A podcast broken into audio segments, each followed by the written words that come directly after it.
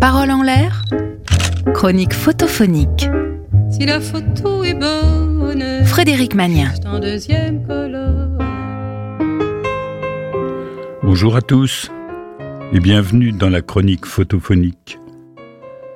Aujourd'hui la photo de Jean-Pierre Guilbeault. Elle nous emmène en voyage à l'autre bout du monde.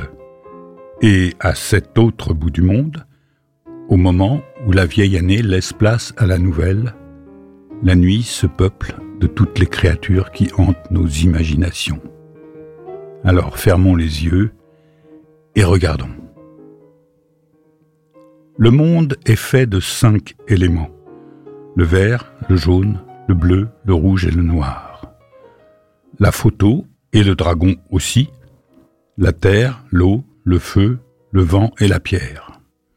On pourrait ajouter la lumière. Heureusement que ce dragon n'est pas de chez nous, sinon il serait rapidement trouvé un Saint-Georges quelconque pour le tuer. Heureusement que ce dragon n'est pas gallois, on lui aurait opposé le dragon blanc. Or, le blanc n'est pas une couleur. Mais la saturation de toutes les couleurs, le blanc, c'est, c'est trop. Dans beaucoup de civilisations, c'est même la couleur des morts. Donc, beaucoup trop. Ici, pas de blanc. Ce dragon est chinois. Rouge. Immense. Chinois et traité avec tous les honneurs il ouvre majestueusement la nouvelle année. Il traversera ainsi 2023 pour atteindre, selon l'astrologie chinoise, 2024, qui sera l'année officielle du dragon. Incandescent, à faire fondre l'hiver, il traverse la nuit avec une lenteur terrible. Ses yeux sont des billes de feu. C'est donc un véritable brasier en forme d'immense dragon qui descend le fleuve.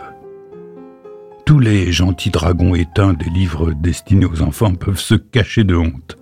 Il est à la dimension des forces telluriques qu'il symbolise, terrifiant et indomptable. On sent qu'il n'est calme et serein que parce qu'il le veut bien, mais que son déchaînement pourrait raser des montagnes et creuser des fosses marines. Une tête monumentale comme celle d'un dracar géant. C'est le dragon Tianlong, et son corps est un palais impérial. Autour de lui, sortis du marécage, les grandes fleurs de lotus l'entourent de leur pureté. Tout est terreur maîtrisée et sérénité. Il est monté sur une large péniche et semble avancer sans l'aide de personne. D'ailleurs, il n'y a personne à bord de ce dragon. Une sorte de vaisseau fantôme, un rêve de dragon. Plus tard, oui, on le retrouvera en bateau dragon pour l'annonce de l'été. Sur la photo, il apparaît comme un gigantesque lampion, fait uniquement de lumière, et on se demande s'il ne va pas, après avoir paradé pour les hommes, s'envoler et retourner dans le ciel de nuit. Quelle est cette incroyable habitude des humains de mettre autant d'énergie à inventer et construire des géants devant lesquels s'incliner? En tout cas, ce dragon-là n'est pas prêt de disparaître de nos rêves. Et puis, pour les peureux qui nous écoutent, ne craignez pas de voir un dragon dans vos cauchemars. Malgré son air terrifiant, le dragon est symbole de chance et de bonne fortune.